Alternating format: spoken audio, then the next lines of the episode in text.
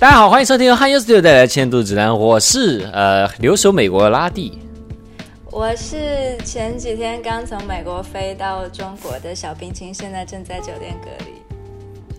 啊、不知道观众朋友们多少会关注我们的 B 站啊？我们 B 站是拉蒂先生，顺便说一下，就我们 B 站呢啊、我我也不知道现在发节目的时候是第几周，反正就是我们 B 站发了那个冰清他呃因为疫情原因必须回国，然后在整个回国的这个哎过程中的这种哎记录吧，从飞机起飞不是从坐飞机开始，然后到从收哎拾酒店隔离。开始，嗯，对对，从收拾行李开始的，哎，就整个就回国这种这个过程的一个，呃，你可以说是纪录片的那种 vlog 吧。然后呢，哎，这次呢，这期节目呢，我们就来聊一聊啊，就因为视频里面毕竟还是剪的比较快嘛，然后呢，也是当场发生的很多东西，可能，哎，当时哎就没有觉得要把它说出来，或者说有些很多细节，后来想到，哎，没没有说，就这种东西其实还蛮多的。我觉得我们就录一期电台啊，来其实作为参考，或者说，呃，让大家也知道一下，就是我们现在留学生在这段时间回国，哎，到底是一个什么样的一个流程或者是一个状况吧。对，然后我就作为一个有经历的过来人，跟大家分享一下我这一、一整个经历，因为其实还蛮艰辛的，从一开始买机票就买不到，然后买完机票还担心它会不会取消，然后直到坐飞机的前一刻都其实都还不确定，然后整个路上也非常的艰难。对，可以跟大家分享一下。对，现在其实可能很多国内朋友就是你们，哎，没有面临这个问题，你们可能不知道这情况什么样啊。情况就是，哎，现在就是能够飞中国的飞机限数量其实限制了的。然后呢，哎，就到底限制了哪些？然后哪些哪几班航班又没限制呢？然 后这就不知道了。所以说，你买机票的时候，其实就跟抽盲盒一样，其实就跟抽福袋一样。对，有一个传说中的五个一政策，大概就是说，一个航空公司一个星期从一个国家只能飞一个航班。我只说了四个一，但大概就是这个意思。就是反正现在就是航班被限制的非常少，回回国的航班非常的少。然后，而且由于这个疫情的政策其实经常都在变，由于疫情的情况也变得很快，所以有的时候可能现之前说了，现在现在是这个情况，然后过一阵子可能又不一样了，所以其实还挺难的，在买机票这件事情上。嗯，在买机票上面，你有什么可以分享的一些？其实稍微有一点吗，就是呃，虽然网上可能如果你查，比如说旧金山飞北京，比如说，其实你是买得到票的，但是你买得到票，不见得你真的能用这张机票起飞，因为网上现在有非常多虚假的机票。就是你虽然能买，钱能付出去，但是最终这趟飞机是不会起飞的。所以你并不是说能买那就买了，它没没有用，你还是最后飞不了。那要那要怎么买呢？就是你可以先到呃 Google 或者百度，你去搜索就是相关的政策。嗯，其实网上现在这些经验很多，经常有一个列表，然后说这个航空公司从这个地方飞到这个地方都有哪些航班，有很多很多总结，大家可以很容易搜到。然后就通过这些列表，你可以看到，但这些列表就是，比如说现在是五月底嘛，他可能五月底已经把六月的政策发出来了，但是只是说这些航班六月份能飞，但是七月份、八月份不知道，那怎么办呢？呃，就是你可以看，比如说现在五月份已经起飞的，或者说呃六月份说确定要飞的这些航班，你可以根据这些航班来假设它在七八月很有可能会继续是同样的航班。因为之前从之前来讲说，四月、五月、六月其实航班是非常相似的，很多之前飞了之后还会继续飞，它不会轻易改变。所以说，呃，现在比如说现在五月底，你要买六月的机票，其实是非常不太可能的。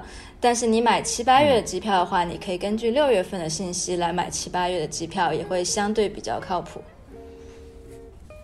嗯，对，这是买机票，呃，就是买机票这件事情。但是其实，在就是我觉得这个这个规律既然你知道，我觉得应该大家都会知道。就所以说你是提前了多长时间买的这个机票啊？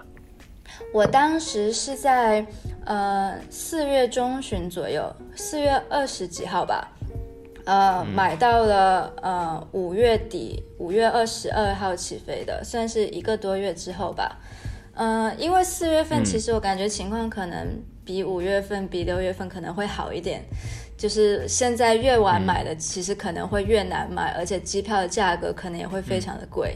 嗯嗯。对，然后说到说到价格的话，其实现在如果你从一些呃中介或者什么什么旅行网站之类的地方买，你很有可能会买到，比如说呃五万人民币或者十万甚至二十万，我都有见过非常昂贵的机票，但是。我我分享一下，其实我当时买机票也就花了差不多一千一百美金，折合也就不到一万人民币。我其实算是非常幸运的，对，完全就是原价可以说，比原价是稍微贵一点了，但是就相当于非常便宜了啊，在很很临近的时候买原价的感觉。对对对对，就是我当时是这样，我是。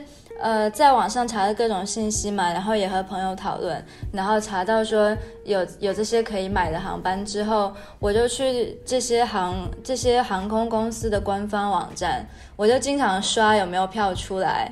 那大多数时候是刷不到的，经常都是卖空了。但是就是运气好嘛，后来就刷到了，呃，就是它终于有票出来，我可以买到了。然后我就是我是转机，我从旧金山飞韩国首尔，再转沈阳，其实是一个一般情况下不会选择的路线啦。但是现在就有这个机会可以买，然后就肯定买了嘛。然后，呃，对，就是我就分别去两趟航空，两两趟呃飞机的那个分别的官方网站，然后去把他的机票买了。我觉得官网。官网，官网是相对原价的价格。如果你去中介或者黄牛之类的，他们因为现在非常短缺嘛，他们可能票的资源就他们的门路比较多啊，然后他就会提价赚一个中间差价，所以你从中介那边可能买的会更容易，你会更省心，但是它的票价可能会非常的贵。嗯，还有一个问题就是，之前在很早时候就有很多人就说。啊，什么可以包机回去啊？这些包机这个东西到底怎么回事？是突然一下就说，哎，你们包机到了，然后到这个屋顶上来，然后就嘟嘟嘟就走了，这种吗？嗯，没没有那么玄乎。呃，虽然我我走的不是包机，但是我也有去了解过包机的相关情况。就是首先包机是中国政府给的嘛，然后也是一个挺好的机会。一开始。第一第一趟的包机其实是给中小学生，年纪小一点的在国外的留学生，后来也出了给本科或者年纪大一点的留学生的一个机会。然后他会，嗯他会到那个政府相应的网站，然后你要输入自己的信息，比如说你的签证情况啊，你什么时候到期啊等等，然后这个机会就会优先给你的签证快要到期，你你很快就没有合法身份待在美国的这些人。然后你在填完你在填完你的意向、你的身份之后，其实就相当于等待吧。就是如果如果他们那儿呃政府的人选到你了，他会给你打电话。注意是打电话，呃，因为如果你在美国生活的话，你肯定知道说，平常有各种各样的骚扰电话。像我就不爱接，我每天至少会收到两三个骚扰电话，我每次都是按掉的。但是这一次他通知你包机结果是用打电话。所以，如果你有这个意向的话，你一定要每天接电话，各种骚扰电话都要接。万一其中有一个就是通知你包机被选上的电话，嗯，主要在美国，正经人都不打电话，正经公司啊，正经什么东西都不打电话，都是发邮件啊，这些发短信。对，对，所以这次的话，电话一定要国内好像很爱打电话。国内还挺爱打电话的，像什么送快递啊，都是打电话说真的，好像真的是打电话。对，所以一般电话都会接的。嗯，主要国内电话比较多，就导致骚扰电话这个几率就冲淡了。那美国没有人打电话，就打电话一定骚扰电话，就不想接电话。对对对，就是这样。嗯嗯，那都说这么多了，就可以说一说你上飞机的准备吧。好。呃，因为其实回国这一趟飞机在起飞之前心里还是比较忐忑的，因为你在机场会接触到很多人，然后你在飞机上又是一个相对密闭的环境，如果有一个人是感染的，其实其实还蛮危险的，你一定要好好保护好自己。然后加上如果你你在机场的话，其实你会接触非常多人，你也不知道这些人到底有没有人是感染的，所以时刻都要非常小心。所以我在出发前给自己呃做了这么一些准备吧，就是首先是算一下我需要多少口罩，我算是一个过于谨慎的人吧，我我打算戴两层口罩，一层是那种薄一点的医护口罩，然后外面是那种 N95 口罩，我戴了两层。其实实际我发现不见得有必要吧，就是我看我在这一趟行程下来看，多数人还是戴一层口罩的，像我这样真的是，可能是有一点过于小心吧，嗯，也也让我挺难受的，反正嗯自己看吧，就是。多小心一点，没有太大坏处就是了，顶多让你难受一点。然后，呃，四个小时换一次口罩嘛，所以根据自己航班的情况，我就算了一下会有几个四个小时，然后再多余出一些口罩。然后包括你在隔离酒店啊，包括呃你从酒店出来路上，其实你可能也会需要一些口罩，所以多带一些是没有关系的。你就呃算一下，其实然后 算出来结果比。之前想象的要多，都还蛮多的，就是我带了有三十几个口罩吧，对，然后口罩是一部分，然后你穿的衣服呢，其实我也有在我一路上有看到很多就穿普通衣服的人，但是就就看你看你有多谨慎吧，有多有多想有多想要防护吧，我也有看到很多穿防护服的人，嗯。很多人会讲啊，要说去买防护服这种东西，呃，但其实机机机场的人，我觉得是天天都在那个环境，他们有穿吗？呃，分中国还是美国？我在我在美国和在韩国首尔是。看那些工作人员几乎没有穿防护服的，呃，所有人都戴口罩，但是口罩就是他们唯一的防护了。但是，一旦到了中国，情况不一样了，所有所有工作人员都是穿了防护服、眼镜、口罩，装备非常的全面。对啊，还是我们中国人把把戏一点呀。对对，中国人是非常小心。对，然后，嗯，对，然后。穿衣服其实，其实你看这个疫情嘛，它是呼吸道感染。其实，嗯嗯，我我个人感觉你穿衣服可能不见得有那么大帮助吧。但是，就是穿防护服总是万无一失嘛，对吧？所以如果你有防护服的话，还是要可以考虑穿上。嗯，不过如果你穿防护服，你穿防护服的话，有一点要注意的就是，呃，过安检是需要脱下防护服的。What？所以，如果你有穿防护服的打算，你先穿普通衣服，过完了安检再给它换上。哦，那那那防护服我没有穿过，你把脱下来会坏掉吗？呃，有一个规范的穿脱流程，我不太了解。但是如果就是如果你穿脱不是太正确的话，其实是有一定风险，你会碰到衣服外面什么的。所以最好还是还是说你先穿普通衣服，然后进去再换上。不过穿防护服也是有点难受的，它是它是连体服，把你整个身体都包住，所以你上厕所啊什么还是比较麻烦的。哦，那行，继续说你你的准备吧。你除了这些以外，你还有什么别的其他准备吗？对我我没有防护服，我穿的是雨衣。我想说雨衣可能比普通衣服的防护力可能稍微强一点吧。对，反正我就穿了雨衣，然后呃裤子啊鞋子啊其实都很普通。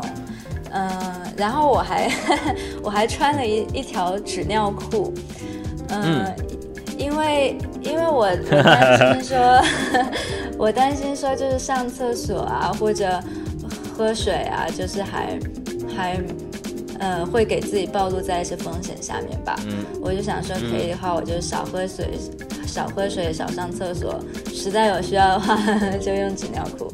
但是后面证明其实我没有用到这个纸尿裤啦。为什么是你是你真的没用到，还是你不想说？我确实是没有用到。我虽然穿了，我一路都穿了，我中间其实也找机会给它换了一条，但是我确实是没有用到。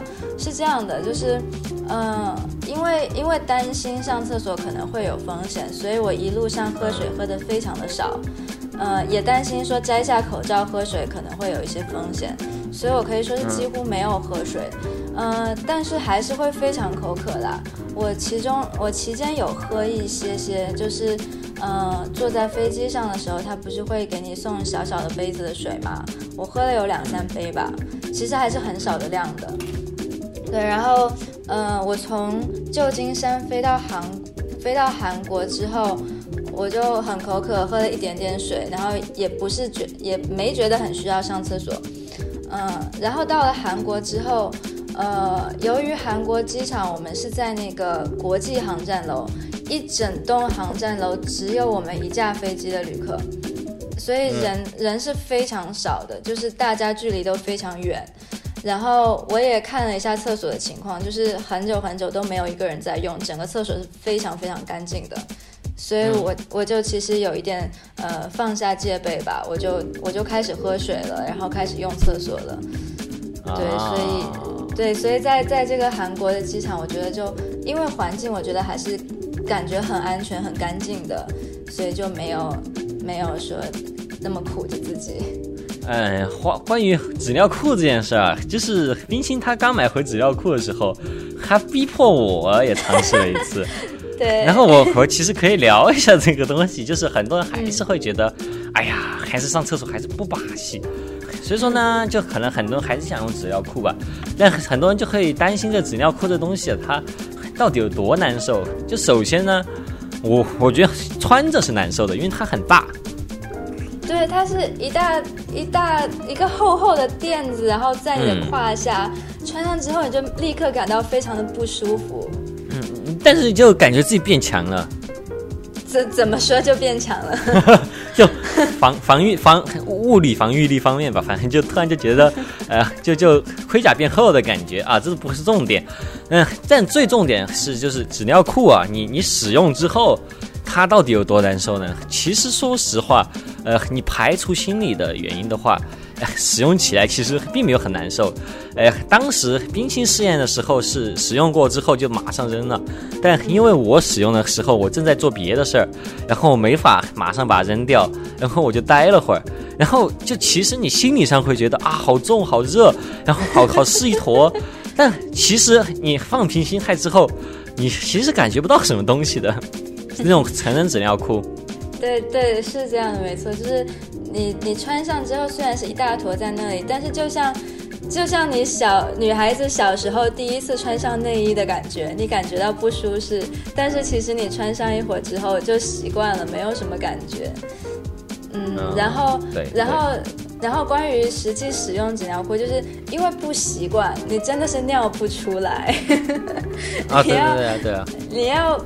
你要慢慢的攻克这层心理防线，然后放轻松，慢慢的去感受你的尿意，其实还挺难。不用展开说了，不用教大家怎么尿尿。啊，我我们继续往下说，就嗯，相比平时的话，就哎，机场方面，从美国开始说吧，哎，会有什么不一样的地方吗？嗯，美国的话，因为。因为是呃国际航班，所以我们去的是国际航站楼，呃和和国内航站楼不一样，就是其实由于现在国际航班非常的少，所以整个航站楼很有可能只有你一趟航班，或者最多另外一两趟航班，所以其实不用太担心说你会遇到很多人的情况，你你可能只会遇到你同一架飞机的人，这是一点，然后。嗯，可能我觉得可能是现在疫情已经过了几个月吧，大家已经有点进入状态了。从以前听说的就是整个机场可能秩序比较混乱，到现在我觉得其实整体给我的感觉是比较安全、比较干净的。嗯，怎么说呢？就是首先所有人一定会戴上口罩，也很多人会戴上护目镜，所以说你不用担心说可能感染的风险。我觉得就大家都还蛮小心的，不用太担心。然后，呃，在那个排队 check in 的时候，因为就那么几个窗口，就就是你的航班嘛。所以很多人大家都会聚在一个地方排队，大家之间的距离还是没有没有办法，还是很比较靠近的。你很难说每个人之间都隔两米，就大家都在排队，非常靠近。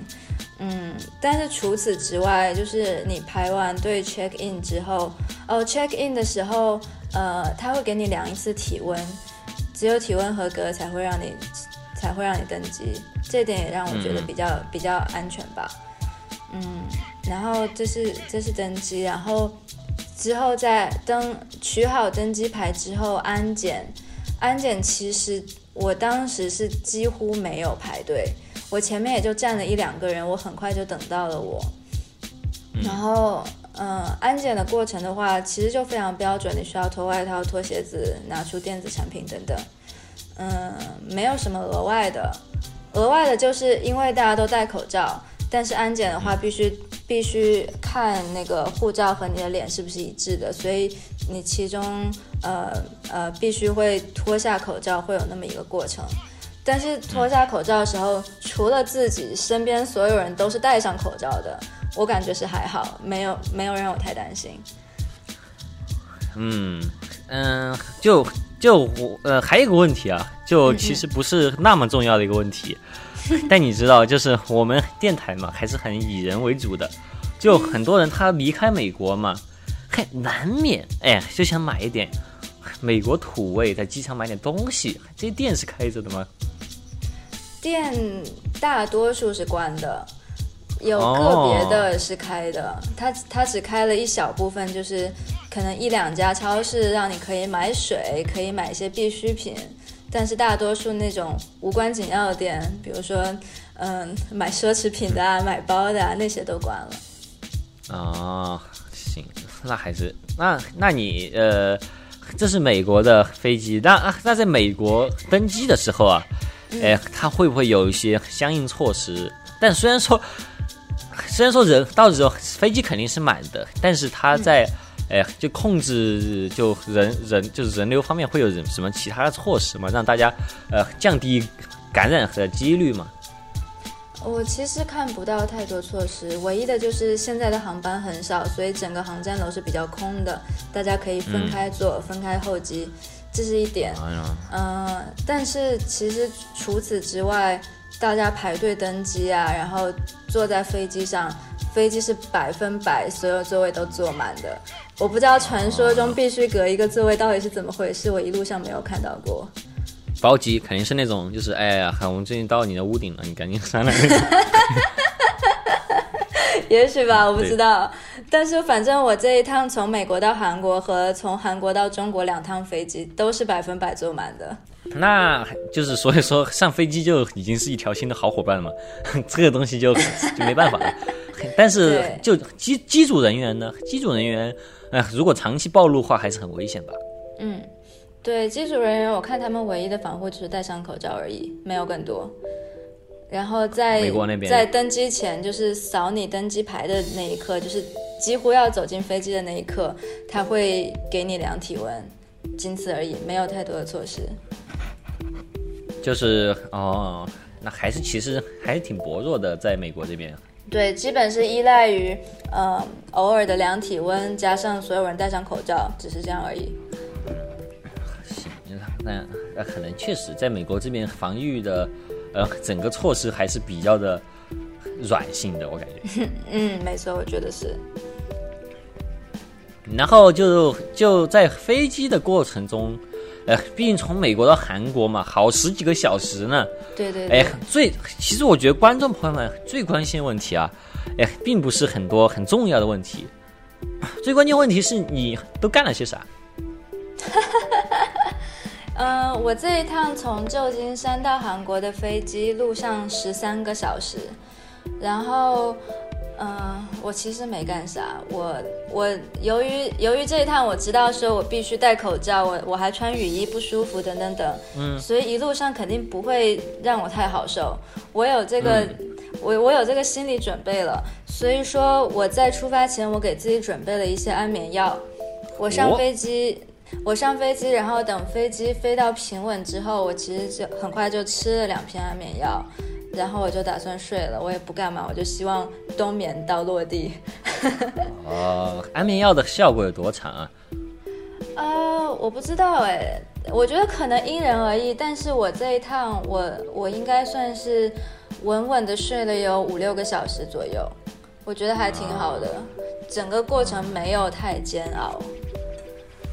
嗯，好吧，虽然我觉得我们观众都是聪明人，但作为一个良心电台，我还是要说一句啊，这个东西不要吃多了，这个东西不是你吃一片你觉得哎呀我有抗药性，我再吃一片，不是这样的，就你有抗药性就只有。背时就就算球了，就只有忍着。嗯，对，还是要根据说明书，人家跟你说吃一片还是两片，你就吃吃那么多。你你不要想，你不要说你吃完之后觉得哎好像不是太困，然后再吃一片，千万不要这么做。你觉得不是太困，你你就你就闭上眼睛，好，就就就像普通想睡觉一样。它是它是帮助你睡眠，并不是说一拳 把你打昏，他不会把你打 昏。他只是让你入睡可以更安稳、更容易入睡而已。那我相信很多观众朋友们就知道了啊，玩啥我已经知道了，就不玩啥。那吃啥？那很多观众朋友会想，那总得给我说吃啥吧？那吃啥呢？嗯，对，吃啥？我我我在起飞前，我其实在网上有看到一些网友说会给你发那种包装食品，比如说。饼干啊，或者能量棒啊，或者瓶装水啊，这都是那种包装里面的比较干净、比较卫生。然而，我在这一趟从旧金山到韩国的飞机上面发放航空餐的时候，都是非常普通的食物，一个餐盘里面有意面、有水果、有沙拉，非常普通的航空餐，并没有因为疫情而变成什么样子。呃，我有看到，不是那种宇航员那种流流食，不是挤在嘴里。呃，我对我以为都是包装，然后你就开一个口，然后你就挤嘴里之类的，但是没有，非常普通。然后，但是我我我看多数人可能还是比较小心啦，就是我看可能有一半左右人选择不吃吧，但是也有一半左右人选择吃。吃它会分开吃吗？就是会和旁边人分开时间？不会哦，一起吃。还真不会。对我，我在网上也有看到说，可能有一些航空公司是这样，可能就是说，呃，先发放一排的飞机餐，然后等大家吃的差不多收拾好了，再发放另外一排的飞机餐。但是实际情况，在我见到的情况里不是这样的，该怎么发也怎么发，所有人一起发。就跟疫情前没有任何区别，只是只是因为很多人小心选择了不吃而已。哦，好吧，那还是那个那个，Do you want beef or chicken 吗？呃，对对对，是是这个意思。我我当时没听清，但是是有那么两两个选择的，然后我就说 No No No。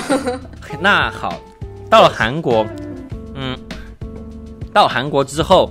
我相信很多飞机上的人是韩国人，然后很多飞机上的人呢也是别的国家的人，呃，转机和直接下飞机，哎，有什么就不一样的程序吗？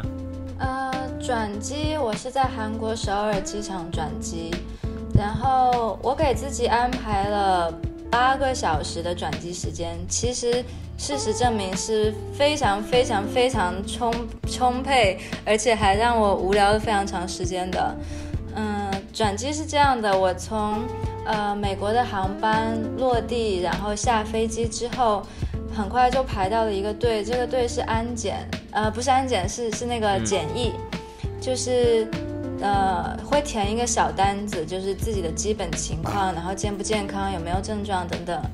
然后准备好这个单子之后呢，上交给工作人员，他会给你量体温，呃，也只是量体温而已，没有更多。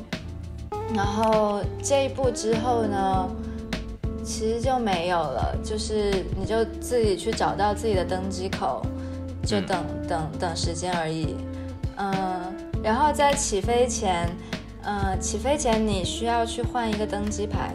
但是可能不同航班不见得是有这么，不见得都有这个步骤啦。我当时是你要去领一个登机牌，然后也排了一个队，嗯，也也没有什么太多的手续吧，就是给你一张登机牌，然后就是排队上飞机。上飞机之前也有一个量体温的步骤，就是这样而已。嗯好，那我又要问一些老百姓比较关心的问题了。哎，好不容易到韩国，八大八个小时，那我能买什么呢？你其实什么都能买，其实很多店都开了，真的就是不仅不仅是那种普通的便利店，你可以买基本的东西，包括那些免税店，买烟、买酒、买化妆品这些东西其实也开了，甚至有一些。哦，甚至有一些买包包、买衣服、买奢侈品的店也开了一些。不过，呃，韩国机场是这样，它它航站楼很长嘛，它有很多店在不同的地方，它只开了中间，就是就是很多就是中转区域的中间的那一坨商店，那一坨商店每一家都开了，无论是什么商店，无论是有用没用的商店都开了。但是只是开了中间区域的，其他有一些在航站楼深处的远方一点的店，它都没有开，无论是做什么的，它是根据位置划分的。哦，甚至有些餐厅都开了，我当时还在韩国机场吃了一餐饭，坐在餐厅里面。那是怎样一个餐厅？是指是那种就是，呃，你自己带走，还要吃完马上扔掉那种，还是说和平时一样，就是普通餐厅？就是普通餐厅，它就是呃有一点像食堂吧，它是那种呃呃一一块让你坐着的区域，然后有很多个窗口，有不同的食物可以让你选，然后就是普通的你点了餐，然后一个餐盘你放到自己的桌上，在在公共区域坐下来吃，然后吃完之后把餐盘回收了，就是一个非常普通的就餐过程。但是由于人少，你可以和你可以和周围的人距离比较远的吃饭。也是我在视频里面看到，就整个航站楼就只有你们一班一班飞机嘛，虽然也是早上五点啊，哎呀，但是就这种情况的话，它还是所有所有所有的那个商店全开了，对吧？对，呃，也不是所有所有，就是那一块那一块的商店都开了，各种各样的商店都开了，没错。嗯，点评一下韩国食物吧，你第一次到韩国，嗯、我点了非常标准的石锅拌饭，你怎么不点活章鱼？OK，现在也不敢点。石锅拌饭还是好吃的。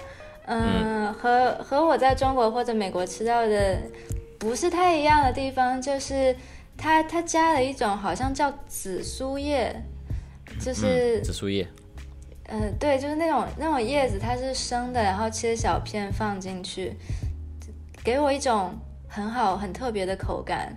在在美国和中国都没有见到这样的这种添加这种叶子。啊，紫苏叶其实会在那个天妇罗里面，日本天妇罗里面会有时候会出现的。哦，对，然后也会在日本的那种，如果是一盒东西，然后他会用这种叶子作为分界线，一般都是塑料的，一般情况都是也也塑料的会。用真叶子，看你是哪家店了。有的时候会是真叶子。好吧，行，我哥扯回来扯回来。那韩国，韩国相比美国的话，呃，它的防御会做得更好吗？我觉得没有，嗯我觉得是一个等级的，就是所有的工作人员就是唯一的防护，也就是戴上了口罩，仅此而已，也没见他大家有戴护目镜，也没见大家有穿防护服，只是口罩而已。啊那好吧，那那行，然后就是坐上韩国的飞机嘛，回回国内飞机，你落地的地方是沈阳。哎、就就我们中间这些过程啊，其实我从视频看来其实差不多的，哎、但是我们可以聊一下，就落地中国之后，你就直接回国了嘛，哎、它就不转机了，所以说它的呃流程区别又有什么呢？而且，呃，我我觉得中国的防防御一直做得很好，呃，防疫工作做得很好，所以说中国防疫，呃，做得非常到位的话，我觉得会比其他国家会做得更多一点吧。没错，没错。呃，在沈阳飞机一落地，我都我都还坐在飞机上，还没有出去，就有几个穿防护服的人上飞机，然后我我其实不确定他们是上飞机具体是做什么，因为他们没有对我做什么，就是可能是给大家测体温吧。然后呃那个啊呃广播也有说，就是说大家先不要取行李，先不要起来，会有工作人员给大家检查身体情况什么的。但是他好像不是检查每一个人，因为他没有检查到我。嗯，反正、哦抽抽样检查那些可能是抽样。反正他们检查了一会儿，我们就在飞机上等了一会儿，就可以下飞机了。然后下飞机之后，呃，马上就是看到所有所有所有的工作人员都是穿着防护服、护目镜、口罩，非常非常完整的一整套装备，所有工作人员都是。嗯，然后，哦所以说就是只，嗯但是那在飞机上的话，大家会有穿防护服吗？呃，有就是就是工是工作人员来说的话，哇哦，对，从从韩国到中国这一趟航班，所有空姐、所有的飞机上的工作人员穿的都是防护服了。哦，那那那又来了，发了餐呢？嗯又，发的餐啊，因为这一趟嗯才一个多小时啦，没有给食物，啊、没给食物行，嗯 哎，失望了。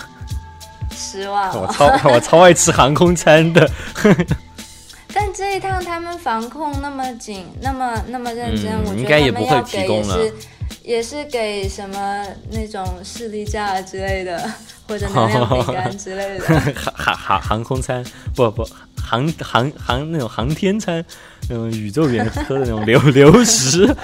流食让你挤到嘴里，没有，反正这一趟是没有任何食物的，因为很短。那那下飞机之后程序就会比较繁琐了吧？毕竟防疫比较比较严格。没错，下飞机马上就是开始排队做第一个工作是那个检疫。呃，在飞机上其实工作人员也有给大家发两张纸，也是跟之前差不多，就是填你的基本信息啊、你的健康情况啊，以及你期待你你你呃隔离之后你希望去中国的哪里呀、之类的。嗯，有有有填一些基本的信息，然后我就拿着两张纸开始排那个第一个队，然后也有工作人员说，就是工作人员就在大喊说有没有人是电子申报，电子申报比较快。但是但是你知道飞机上又没有信号，所以大家人、嗯大家都是在纸上写而已。然后嗯，在排队的过程中，我们就掏出了手机当场电子申报。然后电子申报的话，就是电子申报和纸质申报是排两个队伍的，电子申报会走得快一点。嗯，然后就当场电子申报，然后那不是所有人都会马上去电子申报，那到时候大家又。是是是，就发现发现说就是大大部分人就是从纸质申报队伍到了电子申报队伍，然后呃有一些人可能动作慢一点，他他换队伍换的比较慢，他们他们就我有听到他们说。啊！之前那个队都快排到了，现在又站在那么多人后面排那么长的队。那那那那对对，那可能就还是有一些人手机没通电，所以说还是 我操，手机没通电。对，所以如果观众朋友们有听到的话，可以可以先，你们知道电子申报比较快，你就先在飞机上就有信号赶紧申报，抢在大家前面。你第一个去排电子申报的队伍。可以在韩国时候就申报吗？那韩国的时候你没有那个渠道啊，电子申报是那个他给你发的两张纸上有个二维码，你可以扫一下，这两张纸是飞机上给的。哦，它并不是那个，就是回国前做那个健康码。嗯，不是不是，它它其实有有非常多套各种各样的申报，各种各样的健康码，看人家到时候给你什么你就用什么就是了。但我觉得健康码这事儿，我觉得我们刚才没说起，我觉得蛮重要的。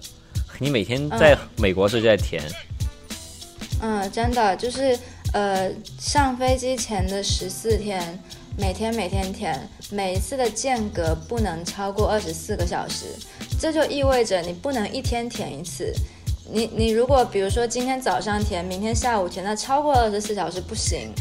所以为了为了 对为了更更谨慎一点，就我一般会每天填两次，有时候甚至如果想到了再多填一次，会会填非常多次，就怕超过二十四个小时。嗯，中国防御果然是最最最严格、最最把戏的，非常严格、非常谨慎。其实，在在入海关之前，在入海关之前，先是各种各样的检疫。先不管你能不能入关，先把你检测了再说。怎么个检测法呢？就是刚刚刚刚说的，就是那个电子申报啊什么，然后基本的检测体温，然后然后检测完体温，看完你的申报健康申报之后呢，就是做那个核酸检测。它是它是这样，就是大家。呃，大家排队啊，然后先是量体温，量完了体温之后，呃，又写一张单子，然后单子大概说的是，呃，你的健康情况啊，以及呃，你你之后打算去哪里啊之类的东西，然后，然后就，呃，每一个每一个做检测都是在一个小房间里面，然后它是怎样的一个小房间啊？就是。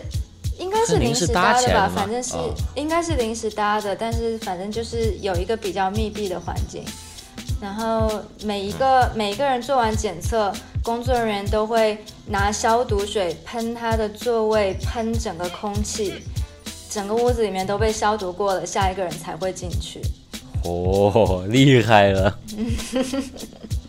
对，然后然后我我走进这个屋子的时候，嗯。第一句话就是小心地上很滑，因为都是消毒水。哦，也就是说，还真真的，你这么想的话，很有可能上一轮消毒水还没干，然后整个屋子都湿湿的，全是消毒水。整个屋子非常的湿，所有东西都被喷上了消毒水，整个空气都是消毒水，非常的消毒，真太干净了，太干净了，非常哇，太干净了啊。嗯。然后进了那个检测的屋子呢，我就坐在那个座位上嘛。他先是呃让我嘴张开，把一个像是大大的棉签一样的东西戳我的喉咙，戳很深。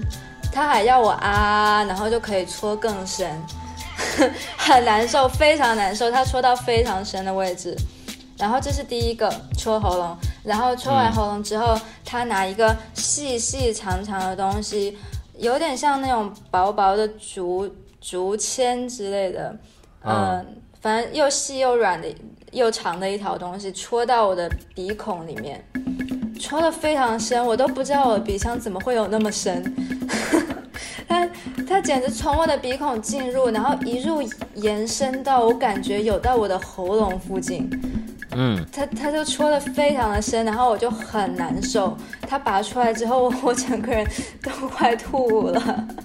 哈哈，哎，有是说其实两次都是戳到喉咙里面去了。对，只是从不同的通道戳到你的喉咙。OK。对，但是都都戳的非常的难受。嗯，那这个核酸检测完之后，但是肯定是不可能当场就说哇。呃，就是你出结果不是这样的，对吧？对对对，他他出结果还得一天或者两天的时间，所以当场只是相当于采样，采完样他也不知道结果，但你就可以走了。嗯。然后呃，核酸检测的下一步就是核酸检测下一步就是入关了，看你的护照啊，看你身份啊等等，就没什么好说的，跟跟平常是一样的。嗯嗯，然后呢？然后入完关之后，嗯，入完关之后就是就是把就是就可以取行李呀，然后出机场啊等等。嗯，取完行李之后呢，嗯，我本来期待的是说可能有一个酒店的手续，但是没有，你就跟着跟着走，然后你就你就到了坐巴士的地方。你你也不知道自己会被带到哪里去，反正你就上巴士，巴士就把你带到了隔离酒店，没有什么选择。啊，就是随机抽的。可能就是安排的，说这一架航班的人就是去这个酒店。嗯，人家给你安排的去这个酒店，就直接去了。对，事情就是这样。出了出了机场之后，直接上巴士带到隔离酒店。嗯，开了有半小时四十分钟左右吧，到了一个城郊的酒店，就登记入住了。嚯，是怎样的一个酒店呢？我觉得我的运气非常的好，我抽到了上上签。我到呃，就是 巴士开到了酒店门口的时候，我看到那个哇，金碧辉煌哟，十分的高级。对，然后嗯，下了巴士，走到了那个酒店里面登记入住什么的，他会让你填一张单子，说你是一个人住呢，还是可能夫妻的话可以一起住，或者带小孩的话可以一起住。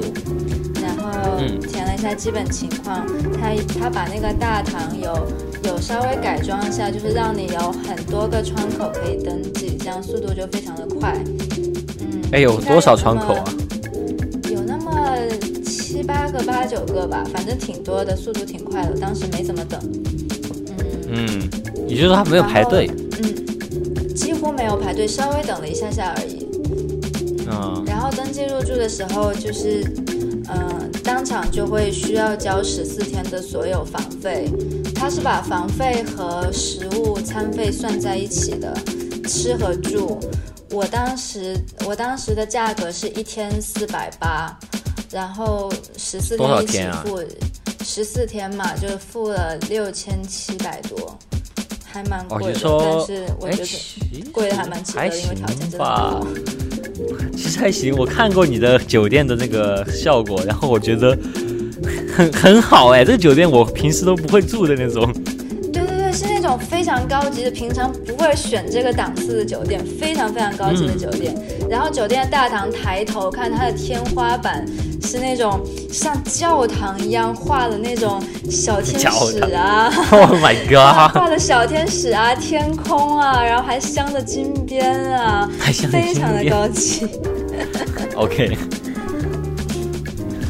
嗯，对，然后呢？然后还有一点就是，嗯，由于我由于我不是沈阳，我不是我不是辽宁户籍的，所以他收了我一个核酸检测的钱，核酸检测钱是两百两百八左右，然后对，也是不得不交的一个钱。如果你不是哦，所以说如果是如果是辽宁户籍的话，就可以不交这个钱。嗯，辽宁户籍应该就是免费的。行。嗯，对，然后登记入住完，就是你直接，呃，上到你的房间嘛，上到你的楼层。它是这样的，每一个楼层有一个楼长。嗯，与其说一个楼长，不如说一个小团队吧，三四个人，三四个人的管理者管理一一层的住户。嗯，上到这一层之后，就会有一个。呃，登记的地方扫了两个二维码，加微信群，一个群是体温群，一个群是交流群。体温群的话，就是要求你每天两次早晚上报你的体温，自己量。等一下，我我有个问题啊，我有个问题。哎，就是你说你的群只有两三个人，对吧？两三个管理者。哦，就就不是说你一层楼只有两三个人。一层楼有五十几个人，然后有两三个管理，也就相当于这整个酒店就只是给你们住了。整个酒店都是拿来隔离的，不然嘞，普通住普通人怎么可能愿意和隔离的人住在同一栋楼嘛？有有道理，对吗？对，反正这个酒店就是专门拿来隔离的一个酒店。我觉得就很贴心，因为他给他给你一个微信群，一个交流群，如果你有什么需要，其实你都可以找他们，他们服务也非常的贴心。嗯，然后那还有就是，嗯，送餐方面呢，就是又到了老百姓最关心吃的方面。嗯，老百姓最关心的吃的方面，送餐是这样的，嗯，你入住你的房间之后呢，呃，你会。呃，你会看到你门口有一个小桌子，它就是用来给你每天送你的食物，呃，或者任何你需要的东西，它会放到这个小桌子上面。小桌子是一直放在那儿的吗？对，小桌子它就放在你的你的门门外，嗯。然后每天他他有说早午晚餐是大概什么时间段的，比如说午餐是大约中午十二点到十二点半之间，他不会给你敲门，因为他并不想接触到你，所以说差不多到了这个时间你就开门看一下有没有东西，他基本都会蛮准时的，有的时候还会稍微提前一点点。对，他就是放在你的门口，然后你自己去拿就是了。那有什么保护措施让这个饭菜不会沾到任任何的病毒吗？首先，所有工作人员，直到不仅是入住当天，甚至接下来的每一天，所有的工作人员都会穿防护服、护目镜、手套、口罩，全套的装备，每一天随时穿着。我觉得他们真的太辛苦了，所以。这这是一点，让你的饭菜肯定是非常干净。然后此外，所有人都在自己房间里面，你并不会碰到别人的饭菜，所以说它它只是放在你门口，也不会接触到任何人。嗯嗯嗯。啊，现在入住已经快一周了吧？你这边？差不多有，今天好像是第六天吧。那你可以说一下，就是除了送餐以外，就是大家集体上还有什么别的其他安排吗？嗯，有，呃，昨天做了一个抽血的检测，嗯，当时是提前一天跟我们说第二天需要抽血，然后当天早上八点多，在我们的交流群里，管理员有说就大家出来做检测了，然后就自己从房间里面出来，要求必须戴口罩，所有人戴上口罩出来到楼层的一个地方，嗯。做抽血，嗯，就是这样，然后抽完水就回来了。哦，是你们出了自己的房间的。对我们，我们这这一次是需要自己出房间到楼层的同一同一个楼层的一个抽血的地方。嗯，还有呢？还有别的其他事情吗？其余时间就自由活动了吗？就自由在自己房间里活动这种。非常自由，你在房间里面想干嘛干嘛，你只是不能出房间而已。可以可以，我觉得其实挺好的，就这种这种隔离，我觉得条件非常好啊。而且我看了你吃的东西，我觉得巨好吃，看着巨香。哦，对，尤其是第一天的盒饭，其实超级豪华盒饭。哦，第一天豪华，第二天呢？第一天是第一天尤其豪华，哦此外是普通丰盛。嗯，第一天是这样的，他给了很多很多的米饭，嗯四份菜，一个盒子都装不下，他还拿了另外一个小盒子装第四份菜，然后还给了一个汤，然后整个就是非常多、非常豪华，有肉有菜，吃不完的一个状态。那你们每天都吃些什么？我还挺关心这个的。就就那种很普通的炒菜，就像你在食堂吃的一样，有一大堆白米饭，然后有菜有肉，有时候有鱼有蛋，营养也是非常均衡的，但是东西都是非常普通。啊，那还挺好的。那还有的话，如果还有比较我比较关心的事情就是，呃，假如说你在你在当地，就假如说你是一个辽宁人，你是个沈阳人，嗯嗯嗯，你在当地如果有亲友的话，他们可以给你送东西，或者说和你有有有更多的联系吗？可以。我在我们交流群里面也有看到有一些是本地人，然后他们父母就可以送东西到酒店的前台。但是他们不能和朋友、不能和亲友相见，只是说他们可以送东西到前台，然后由工作人员负责把东西转交给你，是可以这样的。嗯，啊，那很好。呃，我觉得在啊在隔离酒店，在隔离酒店最贴心、最最增强我幸福感的一点，是他允许点外卖，允许网购东西。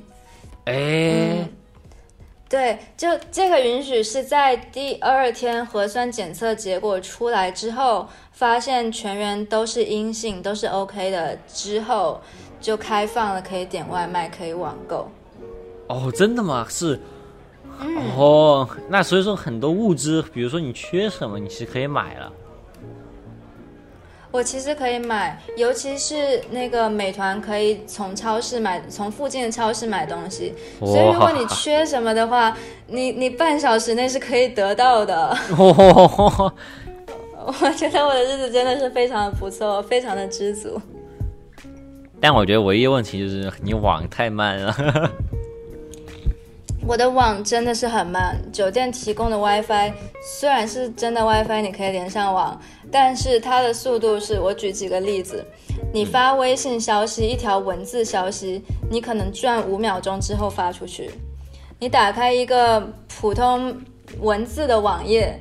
你可能转十秒钟之后才出来，你发一张图片，你可能要等十秒钟才能发出去，就是这样的速度。然后看视频是不可能的，几秒钟就要卡一次，那怎么办呢？这么差的网络体验，于是我就买了非常多的流量。嗯，由于现在是五月底，它流量都是月底清空的嘛，所以说我五月份还剩几天，我就我就是买了手机上的流量套餐。但是到六月份我就开心了，你知道为什么吗？为什么？我在网上网上买了一个移动 WiFi，哦，移动 WiFi 的流量比手机流量要便宜的多。我到六月份我就有五百 G 的流量。我操！那你下游戏来玩啊？对啊，五百 G 和无限量可以说是一样的了。可以可以可以，五百 G 的用都用不完。绝对用不完。嗯，那我觉得其实这个整个过程，但现在就冰清还没有。哎呀，从隔离酒店出来，然后到自己的城市，所以说还有后续很多东西，我们可能还暂时覆盖不到。我觉得其实这种东西可以留到下一期再说。然后呢，大家可以其实继续关注一下我们的 vlog，然后再关注一下我们电台，然后我们会呃分享一下，就是就冰心回国这一路，然后会有一些什么经验这些。然后我觉得这期其实讲的也够多了，哎，那要不这期就这样了。嗯，观众朋友们记得去 B 站看我们的 Vlog 啊，呃，拍拍了一路上的经经历，刚刚讲的那全套，从坐飞机到进到酒店隔离，都有一路上都有拍摄，拉蒂也剪辑的非常精彩，欢迎去看。还有番外篇是拉蒂一个人在家里面做一些令人感觉很愉悦的菜，行，愉悦要加引号。那这一期我觉得啊，差不多就这样了。那观众朋友们，拜拜，拜拜。